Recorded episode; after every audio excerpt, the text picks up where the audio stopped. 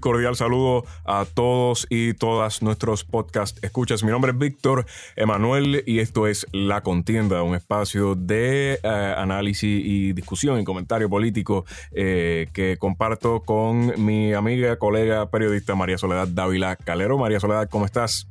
Todo muy bien, Víctor, ¿y tú? Sobreviviendo todavía en el día mil de distanciamiento social. Sí, eso sí, ya, ya los días, ya los días como que se juntan. Eh, mis perros, por otro lado, están como encantados de que llevo aparentemente 500 años en el apartamento con ellos. Pero eh, sí, los días, los días ya, ya como que, como que se juntan. Pero igual, eh, para hablar un poco, ya, ir moviéndonos fuera de, de la inmediatez de, del COVID-19, queremos traer otros temas eh, que, si bien atan a esta coyuntura, son parte de una discusión más amplia. Para, para eso tenemos hoy al abogado Manuel Rodríguez Banch, que trabaja temas laborales, derechos humanos y de justicia de clase. Igualmente tenemos a un reincidente de la contienda, al, coordinador de Hedge Clippers en Puerto Rico, Armando Santiago Pintado. Gracias a los dos por venir hoy. Gracias por la invitación. Eh, bueno, el, tema de hoy es eh, negociar por el bien común. Eh, y, quería traer este tema, queríamos traer este tema porque muchas veces, y Puerto Rico no es exento a esto, tenemos un montón de grupos que tienen unas, unas eh, quejas particulares y muchas veces nos enfocamos en esa queja directa y no estamos viendo eh, los problemas sistémicos o los problemas más amplios. Eh, así que quería traer una, queríamos traer una discusión sobre qué es la negociación por el bien común, cuáles son los beneficios y qué es lo que tenemos que hacer como ciudadanos y trabajadores para, para movernos hacia unas estrategias que trabajan la, negociación por el bien común. Eh, para eso quiero usar de pie forzado una cita del el artículo que escribieron Armando y Manuel para The Forge. El, enlace va a estar en, en las notas del episodio. Eh, dice, la negociación por el bien común ni excluye ni depende de la solidaridad, pero sí requiere un análisis de investigación incisivo y estratégico que permita a los trabajadores y las comunidades explorar la intersección de intereses centrales por sus objetivos organizativos. Así que con eso, ¿qué exactamente es la negociación por el bien común? Bueno, yo puedo empezar entonces, sí, eh, puedo empezar un poco hablando sobre el, concepto eh, y de dónde viene. supongo que para, para, tener una conversación sobre esto con, con, una audiencia que no está tan familiarizada eh, con los temas de negociación colectiva o, el mundo obrero, además empezar por, empezar por unos cuantos pasos antes de este proceso, antes de, de, lo que es la negociación por el en el contexto de Puerto Rico. En Puerto Rico nosotros nos rigen las mismas leyes que en Estados Unidos en, torno a organización y representación sindical de trabajadores eh, que se regulan en, el sector privado, que se regulan por la ley Taft-Hartley eh, en su mayoría. Y en el sector público, las leyes de Puerto Rico sobre la representación y la organización sindical de trabajadores en el sector público son bastante similares a, federal eh, y en una instancia como Estado. Algo que, que, se ha hecho con la regulación sindical, la regulación de la organización sindical y las múltiples maneras en que se regula el comportamiento, las acciones de los sindicatos, desde los 30, desde los años 30 hasta el presente, toda esa regulación ha estado diseñada para un poco limitar, aislar, acuartelar el movimiento obrero y el foco de la discusión o el, espacio de trabajo, el espacio de, de, acción de los sindicatos. Originalmente cuando el sindicalismo eh, tomó un auge brutal tanto en América Latina como en Europa y en Estados Unidos eh, a principios del siglo XX, que viene construyéndose desde finales del siglo XIX, los sindicatos estaban, e-, eran una organización política, principalmente, que respondía a la clase trabajadora y entre las cosas que hacían eh, se, se, realizaban múltiples campañas o se daban luchas eh, en el taller de trabajo, en, en, el lugar donde la gente se gana eh, el salario y tiene que interactuar directamente con su patrón, pero no era donde único se interactuaba con, con el patrón. En ya para los 1930 y mucho más eh, para los 40 y los 50 en Estados Unidos se empiezan a dar unas reformas eh, a las leyes que regulan el sindicalismo y la organización obrera para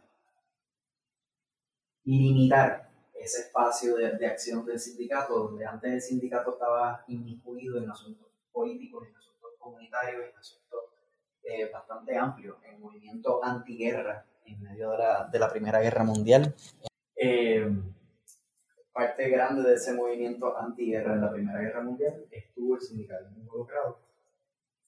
Y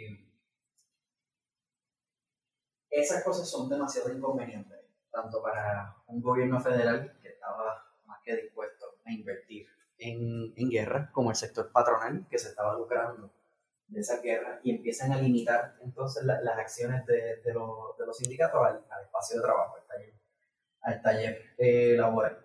La relación entre el patrono específico de la empresa específica donde están organizados un grupo específico de trabajadores y el sindicato que los representa.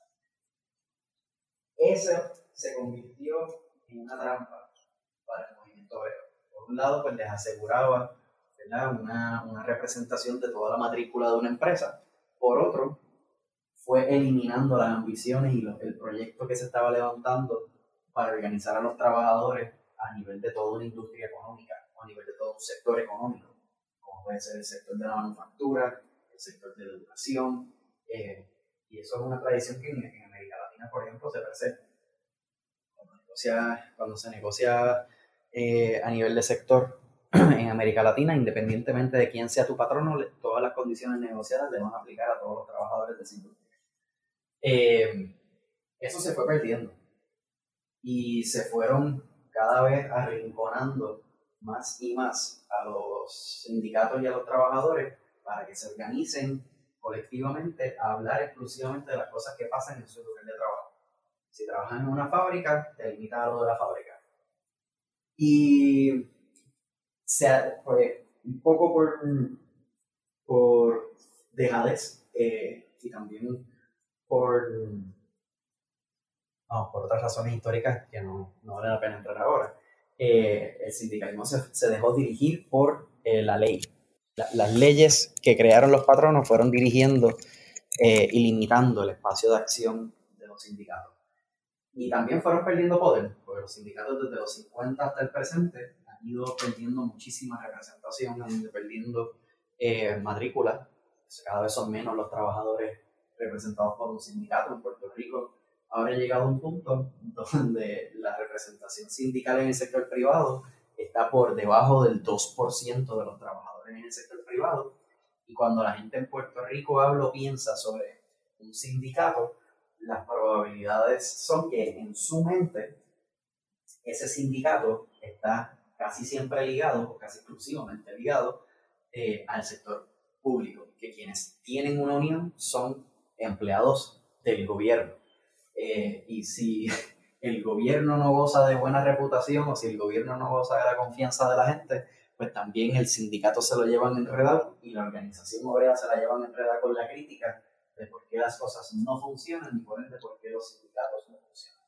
Todas estas cosas debilitan el movimiento obrero y no ha permitido, por ejemplo, que en Puerto Rico se hable de la organización de los trabajadores como parte de un proceso de luchar por otras cosas que suceden en el resto del país. ¿Cómo podemos mejorar los servicios públicos a la vez que estamos mejorando las condiciones de los trabajadores? ¿Cómo podemos mejorar? Hay un ejemplo, perdóname Armando, que meta la cuchara aquí, pero hay un ejemplo que no quiero que se nos pase sobre cómo, cómo es el rol del movimiento obrero en los países industrializados en, en avanzar, por ejemplo, leyes importantes en, para que benefician a la comunidad, ¿verdad? utilizando lo que ahora se, se llama negociar para el bien común, fue el ejemplo de las eh, de la legislación de derechos civiles en los Estados Unidos. El, ahí eh, yo, diría que esa, esa fue la, una de las piezas de esa última ola expansiva de los sindicatos antes de que la legislación que mencionó Armando ahorita eh, amarrara las posibilidades de acción del sindicato. Y volviendo un poco a la pregunta que hizo María, la, la negociación por el bien común, cuando planteamos ahí que no depende, eh, que no excluye la solidaridad, es precisamente porque esas experiencias básicas de, ayuda mutua, de solidaridad, de desprendimiento, son importantes en la, en, la formación de, las relaciones a nivel de las comunidades. Pero, pero este esfuerzo de negociar por el bien común no puede depender exclusivamente de esa acción desprendida, de esa ayuda mutua desprendida, sino hay un, hay un interés, eh, un, interés eh, enlightened, dicen en inglés un enlightened self-interest, ¿verdad? Un, un, interés por, por mejorar esas condiciones. Y entonces, eh, una de las, de las experiencias también más importantes, yo creo que en el desarrollo del sindicalismo, son sus estructuras de investigación, ¿verdad? Como parte de esos esfuerzos organizativos que eh, coincido con Armando que son muy limitados porque se hace alrededor de la industria. Eh, hay unos buenos eh, equipos de investigación que, se, que, se están, que, se, utilizan exclusivamente para esas industrias. La, la, idea nuestra es cómo podemos nosotros, pero no es nuestra, es una, ¿verdad? Digo, la idea en, el, en el, artículo, una idea que yo creo que el primero que la articuló fue Stephen Lerner. es cómo nosotros podemos utilizar, entre otras cosas, esos, esa, esos recursos, ese conocimiento que tiene acumulado, por ejemplo, los sindicatos en áreas de investigación que también organizaciones comunitarias han desarrollado eh, dirigidos a sus propios intereses, proyectos de investigación, ¿cómo podemos nosotros utilizar esa información que estamos obteniendo, esa, ese conocimiento que, que se ha generado y que se ha acumulado durante todo este tiempo, esas estrategias efectivas también de negociación, para, para salir del taller de trabajo, ¿verdad? Para no solamente eh, lograr buenos convenios colectivos, buenos, buenos eh, salarios, buenas protecciones, que son muy importantes, pero llevar esa fuerza nuestra en nuestras propias comunidades, las, las comunidades de donde viene la clase trabajadora, donde, de donde se nutren los sindicatos en su mayoría, para el beneficio eh, más amplio, ¿verdad? Y hay ejemplos que se, se pueden desarrollar de manera concreta, muy particular, en una comunidad específica, como hay otros reclamos, como el ejemplo que dimos ahorita de la ley de derechos civiles, que, es muy remoto y no se hablaba en ese momento de negociar por el bien común, o más recientemente, que también con esto le, le paso el, el, batón a Armando, el ejemplo de, de, los retirados en Puerto Rico. Yo creo que eso es un ejemplo muy concreto de cómo eh, se utilizaron eh, estrategias de organización desarrolladas por el movimiento obrero vinculándola a unas exigencias comunitarias de un sector que ya no, que ya no participa de la fuerza laboral, ¿verdad? Que son los, jubilados y las jubiladas. Y quizás Armando ahí lo puedes tomar tú. Eh, sí, hablando de, ejemplos concretos, eh, me gustó el, que, que aludieras al, al, movimiento de derechos civiles, porque también de ahí en parte se tomó mucho prestado.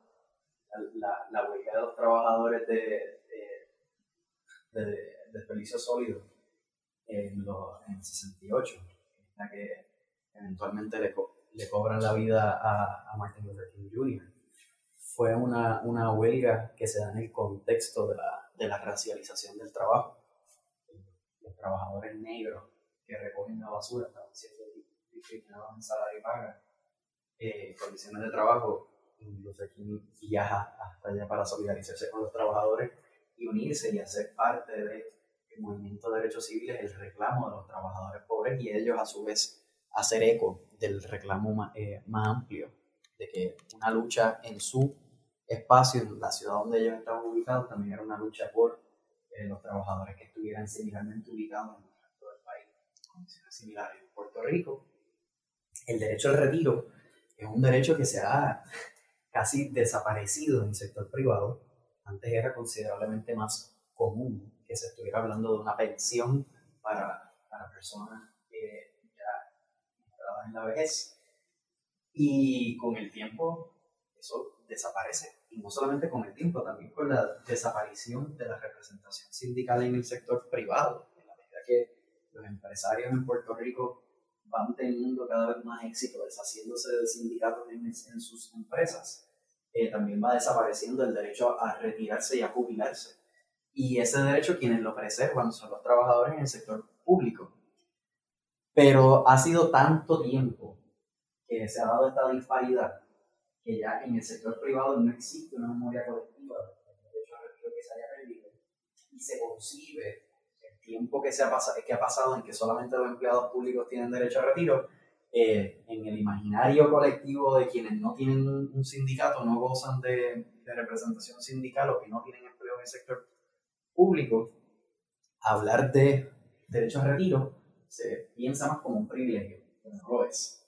Eh, en el caso nuestro de la campaña Construyamos otro acuerdo, lo que, se ha, lo que se ha estado haciendo es, se ha ejemplificado las desigualdades y las injusticias de lo que están haciendo los bonistas en el proceso de la, de la quiebra, en la renegociación de la deuda, al, al, al hacer visible, al volver, volver a ser visible, quiénes son esas personas que gozan del derecho a retiro. ¿De qué hablamos cuando estamos hablando de una pensión?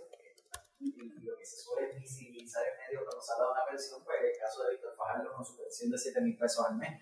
Pero eso no es el, ese no es el, el, el caso para la inmensa mayoría de pensionados y pensionadas. Más del 80% de, de, los pensionados en el gobierno eh, se ganan menos de 1.500 dólares al mes en una pensión para vivir eh, en su vejez. Y en el caso de los maestros y en el caso de los policías, que están con los grupos de, de, empleados públicos y de, por ende de pensionados, eh, son los, los grupos más grandes, ni siquiera reciben seguro social con lo que reciben de pensión tienen que, tienen que, hacer, tienen que vivir, les tiene que dar para todo. Y a estas personas es a quien los bonistas intentan quitarle dinero para ellos eh, recibir ganancias estratosféricas. Ellos no necesitan el dinero de la deuda de Puerto Rico para ganar, para, vivir, para alimentarse, para alimentar a su familia. Es pura avaricia los pensionados a quienes les pretenden quitar el dinero para usar el dinero que le quitaron a los pensionados para pagar la deuda que tienen ahora esos, esos buitres, esa gente depende de esa pensión para alimentarse, para protegerse, para mantenerse acuartelados en, en sus casas durante la pandemia del coronavirus. Eh, y en, en, el caso de, de nuestra campaña, pues el reclamo ha sido ya no solamente defiende la pensión mía que yo tengo como empleado público porque he tenido una, un sindicato que me protege o que me ha protegido y no he perdido esta pensión, se convierte en un reclamo mucho más amplio de me están quitando, nos están quitando colectivamente en el país las cosas de las que dependemos para sobrevivir.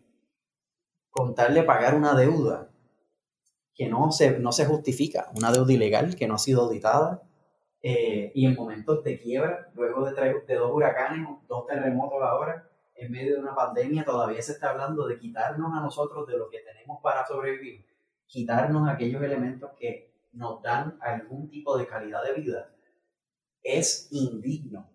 Por eso en, febrero se celebró una asamblea, eh, tuvimos la participación de aproximadamente 1.100 pensionados, llegaron al Coliseíto Pedrín Zorrilla, eh, y cuando, cuando llegó el momento de, de discutir qué es, cuál, cómo se define un retiro digno, cuál es la definición de un retiro digno, lo que se aprobó mediante resolución en esa asamblea por una mayoría muy abrumadora. No solo, pues sí, la pensión, el derecho a recibir la pensión que, a la que ya tienen derecho, eh, forma parte de la lista, pero se aprobó una resolución de 10 reclamos eh, y en esos 10 reclamos está el derecho a la educación, porque estos pensionados también mantienen a nietos, eh, tienen que asegurarse, asegurar la educación de sus nietos, eh, el derecho a un techo, También tenemos pensionados que están siendo expulsados de sus hogares por la banca, cobrando hipotecas a precios ridículos o por tecnicismo. Eh, el derecho a, a, vivir seguras para las mujeres que, que padecen, que, las mujeres que enfrentan violencia de género sistémico en Puerto Rico. Así que la lista es amplia de, de reclamos posibles y reclamos que son relevantes para los retirados, que no se, no se limita solamente a su pensión, pero que se simplifica eh, o que se, se, hace peor por la, la medida que toma, por los recortes que hace el gobierno para cumplir Entonces, eso es un ejemplo eh, buenísimo de cómo se utiliza eh, la información producto de investigaciones, ¿verdad? Sobre asuntos muy complejos como son la deuda, la reestructuración de la deuda, eh, el pleito en, el tribunal de quiebra, ¿verdad? Eso es un, eso es un mundo eh, muy complejo y ajeno para la mayoría de la gente. Así que en ese sentido, esa es una de las, uno de los elementos importantes de, ¿verdad? De, esta, de esta forma de organizar, de esta forma de negociar por el bien común. Hay un, proceso de investigación, se, se trabaja la, esa información y alrededor se, se identifican ¿verdad? cuáles son los intereses en común, eh, muchas veces eh, se, manifiestan a través de enemigos comunes, ¿verdad? Por ejemplo, como en este caso pueden ser los acreedores en el caso de la deuda, eh, que a su vez son los que están impulsando las reformas laborales para beneficiar a un, solo sector social. es uno de esos, de esos ejemplos concretos en los que se utiliza la investigación. Otro ejemplo concreto también en Puerto Rico fue eh, la huelga de la Unión Gastronómica contra el Hotel San Juan, que había sido comprado por un fondo buitre, que había también comprado deuda a descuento de Puerto Rico. Y ahí el, vínculo se dio y se dio, eh, voy a usar una palabra que, que puede ser, sonar medio graciosa a veces, pero se dio de forma orgánica en la medida en que muchos de los hijos de los miembros de la Unión eran estudiantes de la Universidad de Puerto Rico y algunos miembros de la Unión también eran estudiantes en la Universidad de Puerto Rico, que estaban, ¿verdad? los, universitarios estaban luchando, ustedes recordarán, eh, contra las políticas de ajuste que impulsaba la Junta de Control Fiscal, no solo los recortes a la Universidad de Puerto Rico, sino todos los recortes y, las y las políticas de austeridad eh, que hemos visto cómo se han, se han ido poniendo en vigor. Así que en aquel momento se, se logró articular eh, el, trabajo, la organización eh, del movimiento estudiantil universitario en, una coordinación de algunos esfuerzos, junto también, y esto es importante señalarlo, porque la huelga coincidió con, o sea, mejor dicho, el, Día Internacional de las Mujeres coincidió con la huelga el 8 de marzo, también eh, trabajadoras de otros talleres en coordinación y se sumaron al, al, al, reclamo y al llamado que hicieron distintas organizaciones feministas, hicieron la huelga de, de, un día. Así que los demás talleres que no estaban en huelga en ese día, como el Hotel San Juan, pararon en, ese día y se vincularon también esas exigencias. Entre los reclamos, ¿verdad? Lo, que provocó la huelga eran reclamos eh, inmediatos, en su mayoría porque quien compró, este fondo buitre que compró el hotel, quería deshacerse de la Unión, quería poner en vigor la reforma laboral que le acababa de aprobar eh, el gobierno en enero de ese año. La huelga se decretó en febrero y, se, y se, ganó. Se ganó eh, los trabajadores y las trabajadoras del Hotel San Juan eh, que pertenecen a la Unión Gastronómica terminaron con un convenio colectivo mucho mejor del que estaban dispuestos a aceptar antes de que el patrono eh, se levantara de la mesa y, decretara el impasse. Y eso se, se dio, esa, esa, victoria se dio con una combinación de, de, muchos grupos. A veces, el otro día hablaba con Armando y a veces uno, ¿verdad? Como reconstruyendo y pensando, se acuerda de otros grupos aliados. Cuando la primera vez que hablamos eh, mencionamos el, a los universitarios. Eh, la segunda vez recordé que también estaban los distintos movimientos de mujeres. Y ahora recuerdo también que hubo grupos eh, ambientalistas, estaba el campamento cerca y el campamento allí al lado del Mario, de Playas para el Pueblo. Eh, también eh, se establecieron lazos comunes porque en ese momento había un, una agresión de parte del municipio de Carolina para desplazar el campamento, como muchas que hubo en distintos momentos, eh, y hubo defensa del, espacio, defensa de, los recursos naturales, el, enemigo seguía siendo otro fondo de inversiones también en aquel momento, así que hubo, hubo vínculos en ese, en, ese, en ese espacio con reclamos que, que trascendían el taller, porque era sus reclamos inmediatos y además eh, denunciaban la agenda que tenían los buitres eh, en, cuanto a las medidas de austeridad que estaban eh, proponiendo.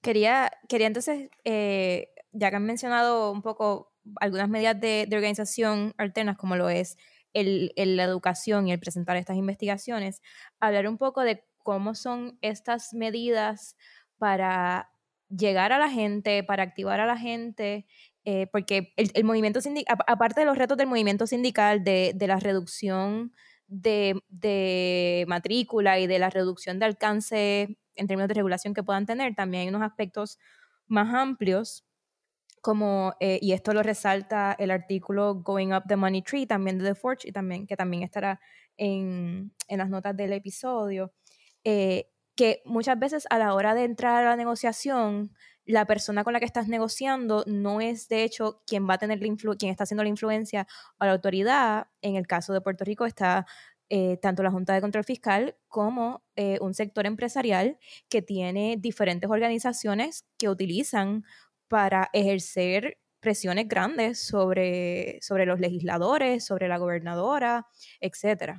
Ya, yo, pienso que, que, esto es una propuesta también de vencer el fraccionamiento y esa crisis que hemos identificado que enfrenta el movimiento obrero eh, en Puerto Rico en este momento. Eh, es una, es una eh, oportunidad de, de vencer el, esa, esa división y yo quiero enfatizar cómo en estos días de pandemia, competidores rivales ¿verdad? en el sector empresarial han sido capaces de ponerse eh, de acuerdo, de desarrollar un programa, una agenda común y de impulsarla al punto de que, de que se ha ido reabriendo el comercio en la semana en la cual se había proyectado que iba a ser el pico más alto de contagios en esta pandemia y el movimiento sindical no ha tenido la posibilidad de articular una respuesta de esa manera. Así que esta propuesta de negociar por el bien común permite o permitiría eh, participar de estas discusiones, no solamente desde la perspectiva de clase, de la clase trabajadora en, lo que tiene que ver con, los asuntos inmediatos, como dije ahorita en su, taller de trabajo, sino en las, en las demandas que tenemos como sociedad de velar por la, pensando en la, en la pandemia, de, de, velar porque se tomen las medidas necesarias para evitar el contagio, por insistir en que se hagan pruebas, el reclamo de alimentos, ¿verdad? Eh, ha habido propuestas de, eh, o una, una, una, alternativa podría ser, si se hubiera desarrollado, que son propuestas que se han planteado, de establecer, por ejemplo, comités de, de salud en, los talleres que no están organizados sindicalmente, que, los trabajadores puedan elegir eh, de entre, sus, entre sus eh, compañeras o compañeros de trabajo un equipo pequeño, tres, cuatro personas, cinco personas, que se aseguren que en esos patronos se están siguiendo eh, las recomendaciones, ¿verdad? Que ahora se, se, pretenden hacer mediante una autocertificación.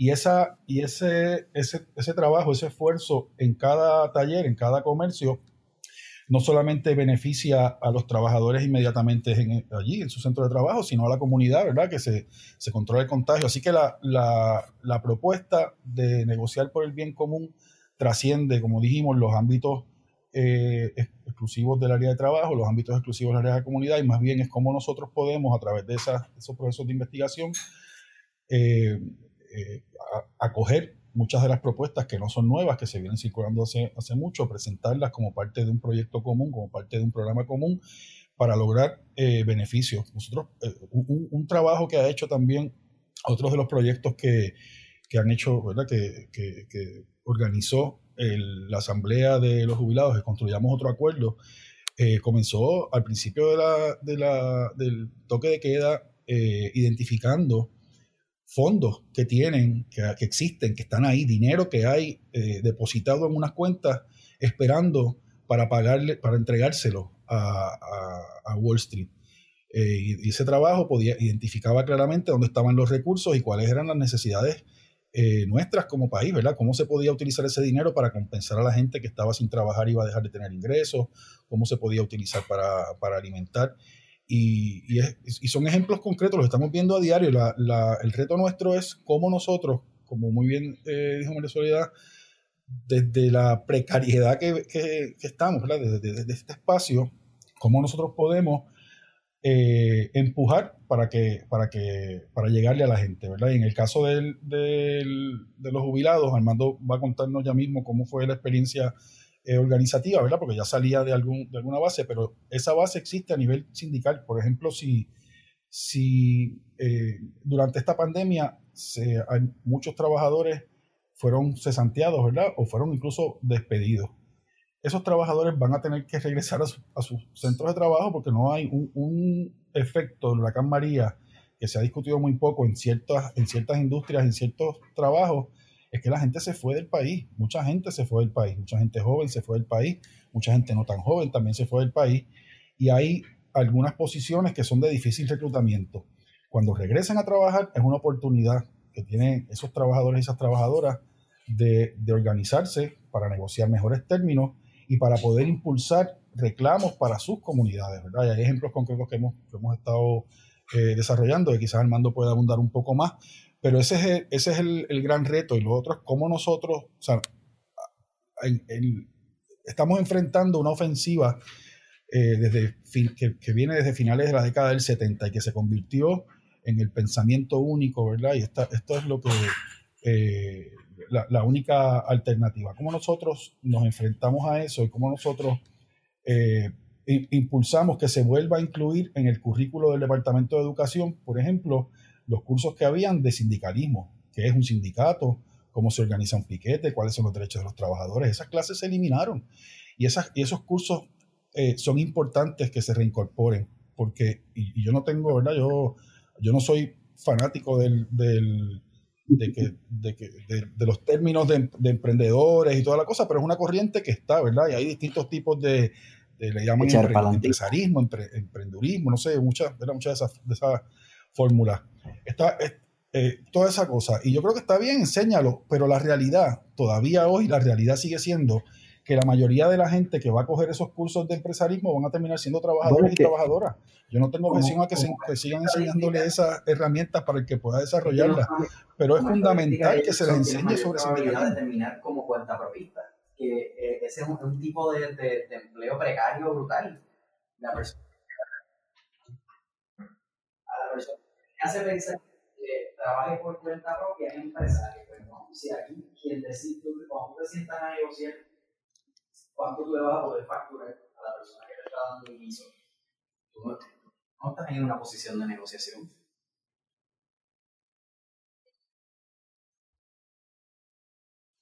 Yo, yo tuve una entrevista, o sea, yo eh, entrevisté una vez a una persona que, que me decía así como fabuloso que eh, uno de los sectores donde más se está promoviendo eh, este autoempleo era el área de las comunicaciones. Y era como, no, no, no es que, no es que tú tienes un montón de periodistas que, que, son, que son su propia empresa, es que tú tienes un montón de periodistas que deberían ser empleados full time de un medio porque le trabajan más de 40 horas a la semana a ese medio, pero lo único que pudieron conseguir es un contrato de freelance que no tiene vacaciones, que no tiene enfermedad, que no, que, que ciertamente no, no tiene retiro de nada. Eh, y que, así que cuando hablamos de, de ese echeparlantismo, inclusive se, se, se, infla la cifra que ya hay mirando a personas que no es que están echando para adelante, es que están haciendo de tripas corazones. Y eso no es lo mismo.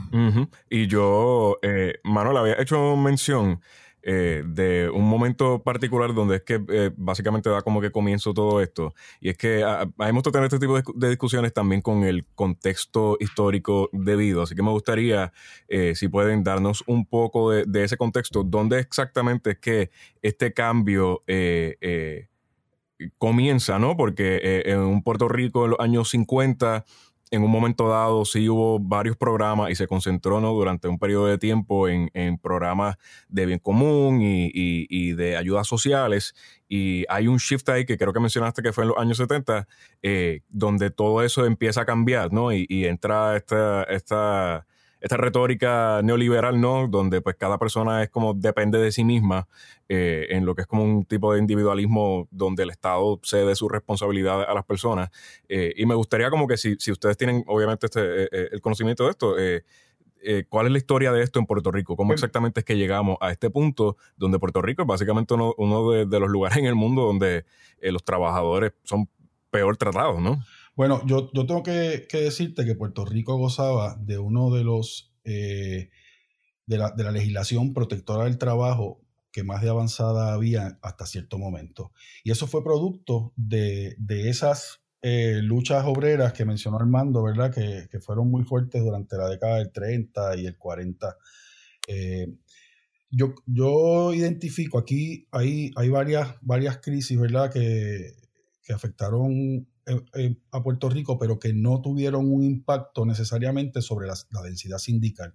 ¿verdad? Por ejemplo, si pensamos cuando usted pasa por el sur de Puerto Rico y ve todo ese esqueleto de la Corco, ¿verdad? Lo que era la Corco y la PPG y toda esa, eh, industria petroquímica, todos esos talleres estaban organizados sindicalmente. O sea, ahí no había un, lugar, una de esas compañías que no, no tuviera un sindicato y eran sindicatos fuertes, ¿verdad? En esa, en esa época.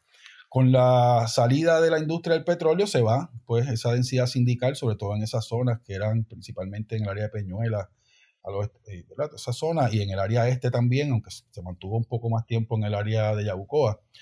Eh, pero comienza un declive bien marcado con la crisis del petróleo. Luego de eso, la elección de Ronald Reagan en las elecciones de 1980 y de Margaret Thatcher en, en Inglaterra eh, eh, comienza ahí el neoliberalismo, lo que nosotros llamamos el neoliberalismo, unas ideas que se habían planteado en la década del 50, que habían sido descartadas como, como unas propuestas ridículas, ¿verdad? Esas, esas propuestas de, de, eliminar básicamente el Estado, eh, que, que, de hecho quiero mencionar que en esas discusiones de la década del 50, eh, de los que fueron los precursores de Friedman y esta gente, eh, la respuesta de, la privatización de la, educación a través de, proyectos charters y de, y de vouchers, de vales educativos, fue una fórmula para resistir las eh, directrices de integración en el sur de los Estados Unidos. Particularmente, eso, esto fue un proyecto eh, en Virginia hay un libro muy bueno que se llama Democracy in Chains. Voy a enviarles después para que también lo incluyan en, el, en las notas del, del, podcast, en el que se, se, eh, se, estudia, ¿verdad? Y se, y se revela dónde es que comienza y cómo eran tratados, cómo se despachaban, ¿verdad? Como, como un, grupo de, de, gente que estaba impulsando eh, legislación para adelantar prejuicios, para, para, detener el progreso y para adelantar prejuicios. La, los herederos de, toda, de esa escuela, ¿verdad? Son los que impulsan, comienzan a impulsar eh, todas las políticas neoliberales. En Estados Unidos eh, eso se combinó, que también fue, ¿verdad? Hay autores que plantean que fue deliberado, con lo que le llaman en inglés el offshore, ¿verdad? Comenzaron a, fragmentar los procesos productivos y a sacar los procesos productivos eh, de Estados Unidos. En la década del 80 también el movimiento sindical en Estados Unidos, bajo las administraciones de, de Ronald Reagan, el Partido Republicano, cogen unos golpes fuertísimo y comienza una ofensiva eh, más o menos organizada desde la derecha para ir minando eh, la, eh, a, los sindicatos, la fuerza de la clase trabajadora. A su vez, estos, estos señores ¿verdad? que se, se venían, venían discutiendo estas ideas de la década del 50, habían planteado que había que tomar los tribunales, ¿verdad? comenzar a impulsar candidatas o candidatos más bien conservadores para ser nombrados a puestos judiciales en el foro federal, para ir adelantando esa, esa ideología. Lo fueron construyendo y consiguieron eh, millonarios eh, con dinero suficiente para financiar estos proyectos eh, que fueron proyectos de investigación vinculados a, universidades, ¿verdad? a la academia, entre los cuales están los hermanos Koch, ¿verdad? que son uno de los, de los que financiaron y, impulsaron estos proyectos, el, el Cato Institute, ¿verdad? que no, no hay que negar, que es un think tank de la ultraderecha en los Estados Unidos que impulsa todas estas políticas. Comienzan los ataques a la clase trabajadora, comienza el descenso en la década de los 80 de, la densidad sindical. En Puerto Rico, eh, la década del 70, del 80 y del 90 fueron décadas de, un activismo sindical en, en, el país eh, muy fuerte. Se dieron unas huelgas importantísimas, hubo una resistencia fuerte, había articulación, había una coordinación eh, de distintas centrales obreras. Yo, yo recuerdo el, la CGT, ¿verdad? Que era la... Confederación eh, General de Trabajadores. Central, la, Central General de Trabajadores, una coordinadora, Confederación. Confederación era en aquel momento. No recuerdo, pero bueno, ahí estaba la Federación de Maestros que tenía decenas de miles de trabajadores. Esto era antes de la ley 45, que era la ley que permitió que los trabajadores en el sector público se organicen en Puerto Rico. Esto era eh, sindicalismo a fuerza, ¿verdad? Sindicalismo a pulmón, era un sindicalismo clasista. La UTIER tenía una fuerza extraordinaria, como te dije, la Federación de Maestros. Algunas uniones del sector privado también, como la Unión de Tronquistas en aquel momento, la misma gastronómica, tenían una presencia fuerte y se coordinaban un montón de esfuerzos.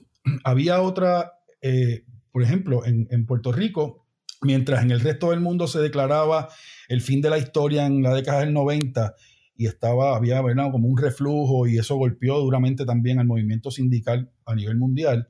En Puerto Rico se dieron unas luchas importantes. En el 1990 se detuvo la privatización de la telefónica, la primer intento de, privatización de la telefónica, bajo el gobierno del Partido Popular con Rafael Hernández Colón en, en la gobernación. Así que estas políticas neoliberales han sido impulsadas en Puerto Rico tanto por el Partido Popular Democrático como el Partido Nuevo Progresista. El primer esfuerzo, que era Fortunata, se le llamaba a la telefónica, hacían un, hacían un, había un anuncio, pero de, una, eh, de un gusto terrible, tipo quiche, casi casi como Wanda Vázquez, eh, en el que se, se, presentaba a la telefónica como si fuera una vaca que ya se le sacó toda la leche y era Fortunata, ¿verdad? Y había que vender a Fortunata. Así, de burda fue la campaña de Rafael Hernández Colón para la venta de la telefónica y el movimiento sindical la detuvo.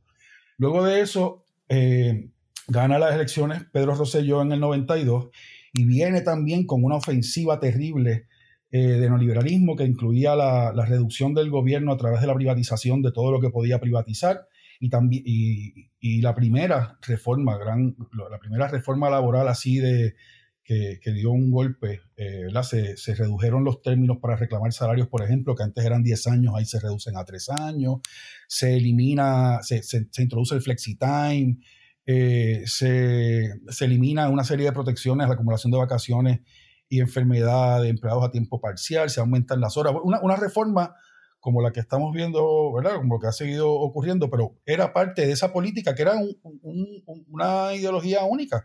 El presidente de los Estados Unidos era Bill Clinton, era demócrata y estaba, aprobó el contrato con América, que era un proyecto neoliberal también de privatización, de golpes al movimiento sindical. Digo todo esto, al final de esa década de los 90, más o menos para el 97, sí, eh, se, plantea de nuevo la privatización de la telefónica de Puerto Rico y se genera una resistencia bien importante. Había una, una estructura que se llamaba el COS, la Coordinadora de Organizaciones Sindicales, eh, y en una asamblea en el local de la, de la, Unión de Acueductos que tenían en Loíza, que ya no lo tienen, un local extraordinario, bien bonito, eh, además que tenía cabañas para que los señalados se quedaran. Eh, hubo una asamblea y esa asamblea, el COS se convirtió en el caos, literalmente. Se convirtió en el Comité Amplio de Organizaciones Sociales y Sindicales. Y ahí participábamos los estudiantes y el movimiento obrero y las organizaciones ambientales y organizaciones comunitarias.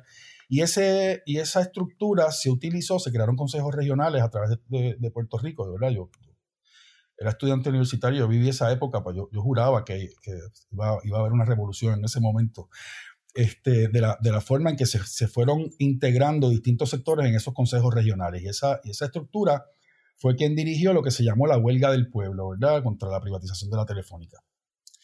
Esa lucha era una lucha que se pudo haber ganado, o sea, una lucha que tenía un apoyo popular eh, impresionante. Sin embargo, al, al, interior del sindicato que, que, representaba a los trabajadores de la telefónica, que era quien verdaderamente dirigía ¿verdad? todo el proceso y el caos más bien replicaba lo que, lo que la dirección de, esa, de la Unión, que, estaba en la primera fila, eh, pero no se limitaban a los reclamos suyos, ¿verdad? ahí se incluyó en contra de la privatización de la salud, en contra de la privatización o por la reforma universitaria, era una, una, lista de demandas bien fuerte. Eh, en la elección, el presidente de la, de la, Unión en ese momento era la UIET, la Unión Independiente de Empleados Telefónicos, la dirigía Alfonso Benítez, que era esta, este, este líder sindical que venía de la base, era muy militante pierde las elecciones internas contra un burócrata que se llama Juan José Hernández, que yo espero que escuche esto eh, eh, y lo sepa, quien desde que ganó la, desde que ganó la presidencia ya estaba eh, sentado entregando la huelga, buscando formas de salir. Había una compañía muy fuerte, multinacional, que era la GTE, estaba detrás de todo esto, el gobierno de Rosselló, había una represión increíble en todo ese proceso de la huelga, pero había cada vez más resistencia. Y de repente, un buen día, él llegó a una reunión del caos, recuerdo como ahora, fue también en la sede de la Unión de Acueductos ahí en la calle Mayagüez, a anunciar que no había forma que, ganara. La frase que usó yo no la, no la olvido nunca. Dice, esto no lo paran ni los extraterrestres, dijo ese señor allí. Eh, te imaginarás el nivel de frustración y el coraje que tenía la gente que habíamos estado allí sesenta y pico de días en todo ese proceso. Pues entregaron esa, esa gran lucha y a partir de ahí vino eh, la aprobación en el 98 de la ley 45 que le extendió el derecho a la negociación colectiva a los empleados del sector público.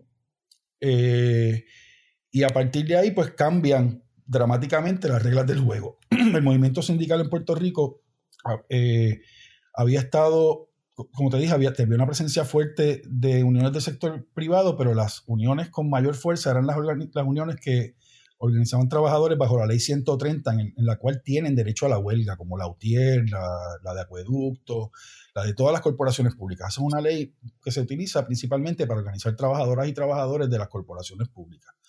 Así que venían de una tradición de lucha en la calle a, organizar trabajadores y trabajadoras en una ley que, copiaba buena parte, como dijo Armando, de la Ley Nacional de Relaciones del Trabajo Federal, pero que no tenía derecho a la huelga. Entonces, eh, se concentró, en, no, hay que ver, no hay que eh, menospreciar el avance que se tuvo con la ley 45 que permitió negociar colectivamente a los empleados del sector eh, público, del gobierno central, pero fue una ley que fue amarrando cada vez más, ¿verdad? Con, con, con unas estructuras complejas que fueron limitando cada vez más la, el, el, radio de acción. Y claro, como había un proyecto organizativo de un montón de, de miles de trabajadores, los sindicatos en su mayoría concentraron sus esfuerzos ahí, abandonando a mi juicio al sector privado.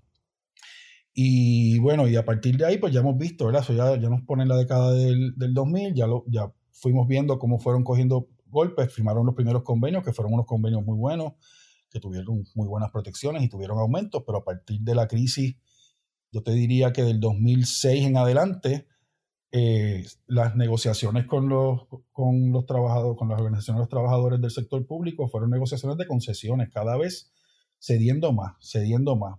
Eh, en el, la crisis del 2000, primero fue la crisis del, del IBU, ¿verdad? En que crean COFINA, que desde el punto de vista nuestro es una deuda ilegal que compromete no solo una fuente de ingresos recurrentes del gobierno de Puerto Rico, eh, la compromete para pagarle a, una, a unos acreedores, una deuda que se emitió en exceso del límite constitucional. Es una deuda ilegal por todas las partes que tú la veas, pero COFINA nos impuso el IBU.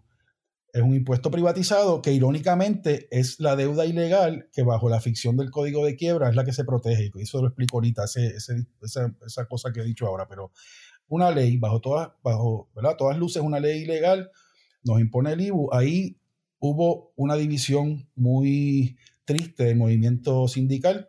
Hubo un sector del movimiento sindical que se oponía con razón a la aprobación de, ese impuesto regresivo y hubo otra, eh, otra, otro sector que marchó por las habichuelas, así se llamaba, la marcha de las habichuelas, porque el gobierno que estaba dividido, el gobernador era Aníbal Acevedo Vilá, la legislatura estaba en manos del PNP, eh, básicamente trancaron el presupuesto, hicieron un, lock, un, lockdown del, gobierno de Puerto Rico como ha hecho el gobierno federal en ese momento.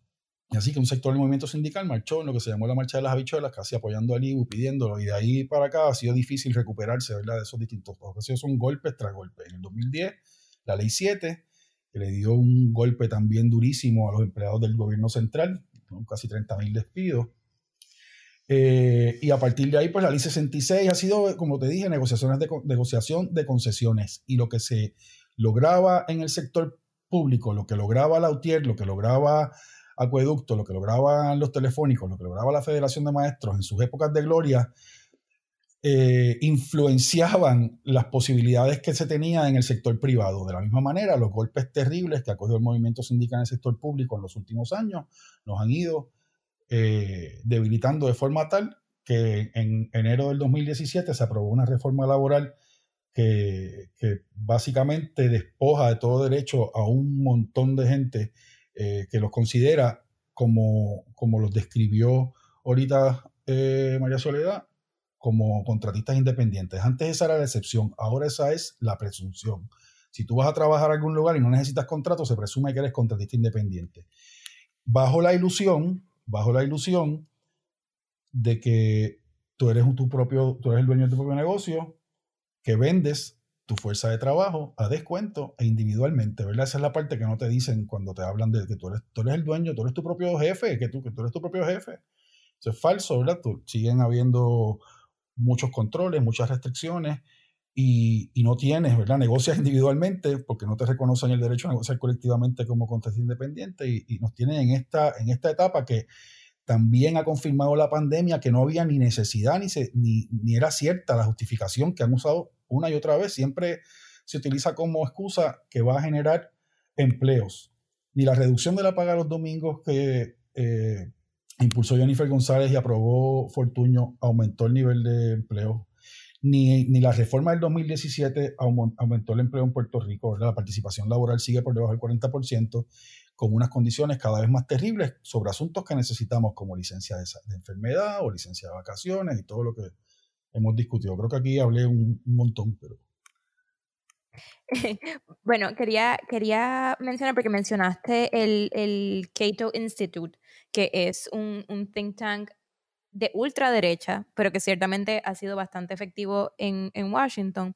Y ya ellos, con el COVID-19 específicamente, ellos tienen eh, seis investigaciones que han sacado, entre las que incluyen la regulación laboral, argumentando que la regulación laboral es muy ineficiente por ser muy, eh, por poner un peso demasiado fuerte a, a las empresas.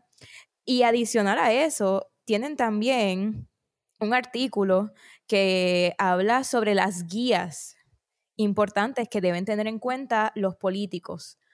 Y, traigo esto porque ciertamente el, sector empresarial y las organizaciones que ayudan a ese sector a tener un, peso político se están moviendo en esta, en esta coyuntura eh, y quiero un poco aquí citar el artículo a Call to Action, eh, porque los periodos de crisis son periodos donde se puede provocar cambio.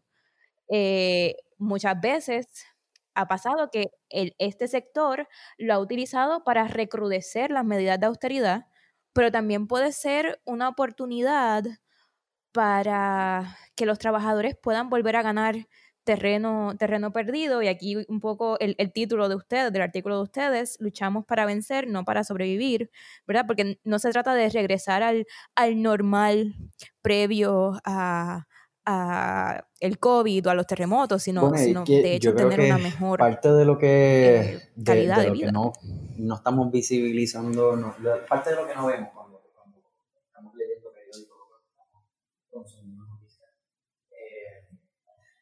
es todo el trabajo organizativo que hay detrás de este tipo de, este tipo de esfuerzo.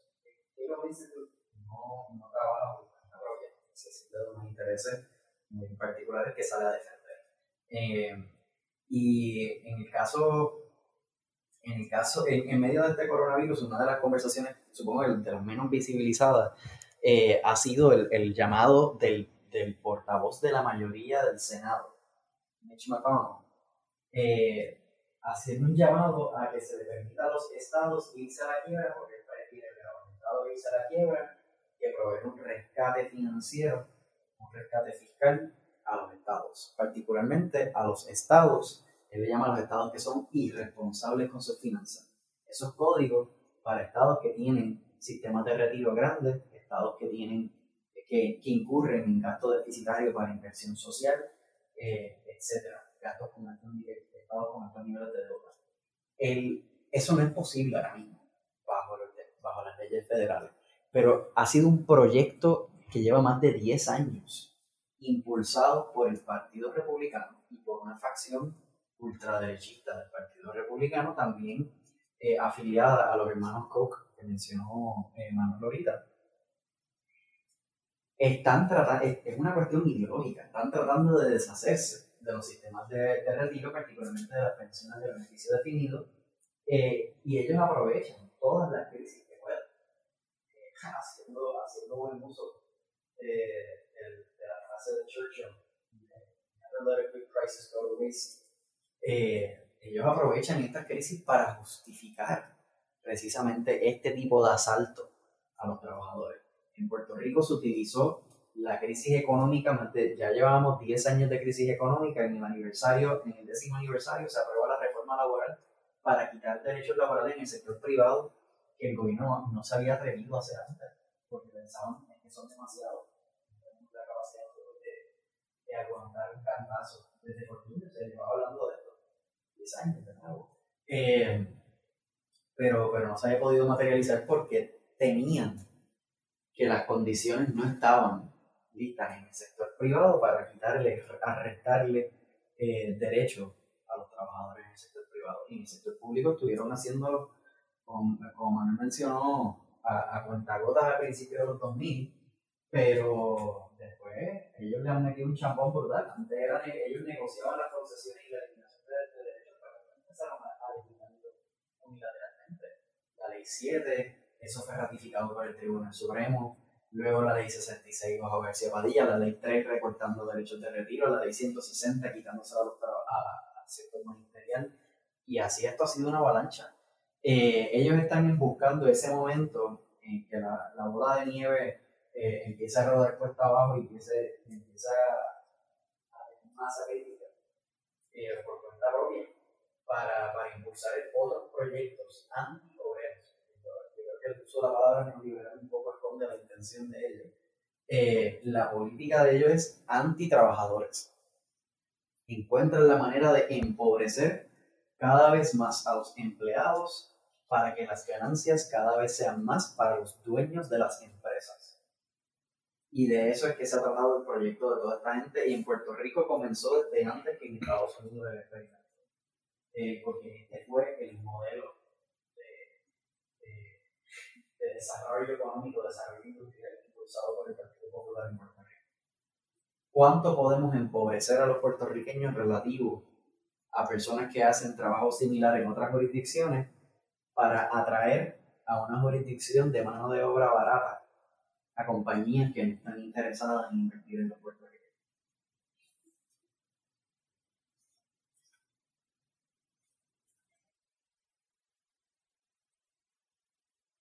Y, es, yo creo que responde eso, quiero hacer esta breve, este breve comentario, eh, responde eso a, las crisis del sistema capitalista. ¿verdad? El sistema capitalista eh, funciona, eh, tiene, ¿verdad? crea, genera orgánicamente, generando crisis. como, como produce, no produce lo que la gente necesita, sino produce lo que produce la, empresa hay muchas crisis de sobreproducción, distintos tipos de crisis, ¿verdad? De, ahí.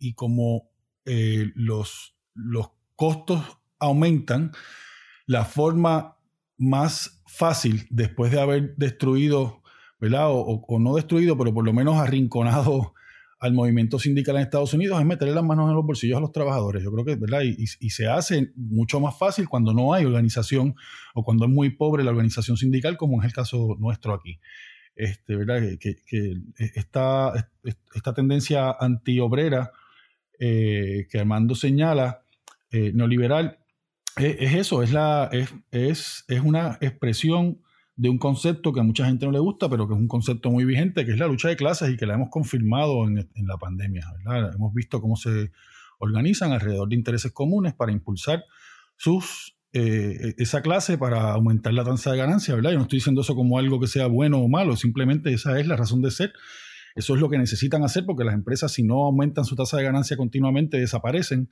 Así que eso es la naturaleza de las empresas en este sistema. Y, la contestación de parte del tendencia tiene que ser igual de fuerte. Tiene que haber un, una teoría unificadora de cómo, los trabajadores pueden responder a eso. Porque eso, esa teoría es bargaining for the Si nosotros, si ellos saben, si, si el lado patronal, el lado de, de los empresarios, eh, sabe cómo aprovechar de la crisis para hacer que los trabajadores estén más empobrecidos, nosotros tenemos que encontrar la manera de organizarnos y organizar a otros trabajadores en todo el país, alrededor de todas las áreas en las que nos puedan estar afectando, encontrar todas las intersecciones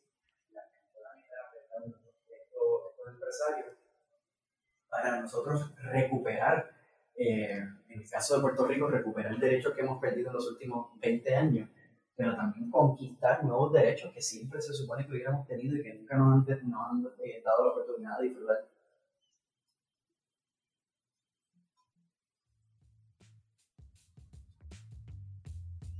Bueno, muchachos, ya llegamos al tiempo eh, del podcast. quisiera agradecerles inmensamente por haber sacado de su tiempo y, tener esta gran conversación que es muy necesaria, ¿no? Eh, específicamente dentro del contexto que estamos viviendo ahora un poco, donde eh, la incertidumbre, ¿no? Puede, puede ser también utilizada y, hiciste una, eh, una frase ahí, mencionaste, Armando, en particular, ¿no? Y es que dentro de estas crisis muchas veces la gente en el poder no aprovecha para seguir moviendo sus intereses y en este caso eso puede representarnos eh, eh, en más eh, detrimento y más no horrores para, para, el pueblo y para la gente trabajadora. Este, habiendo dicho eso, ¿dónde pudiéramos conseguirlos en las redes sociales? Pues mira, yo en Twitter soy MR Banks, Mr. Banks, B-A-N-C-H-S, Manuel Rodríguez Banks en Facebook y Maro Banks, M-A-R-O Banks en Instagram. Twitter, eh, arroba pintado underscore KG.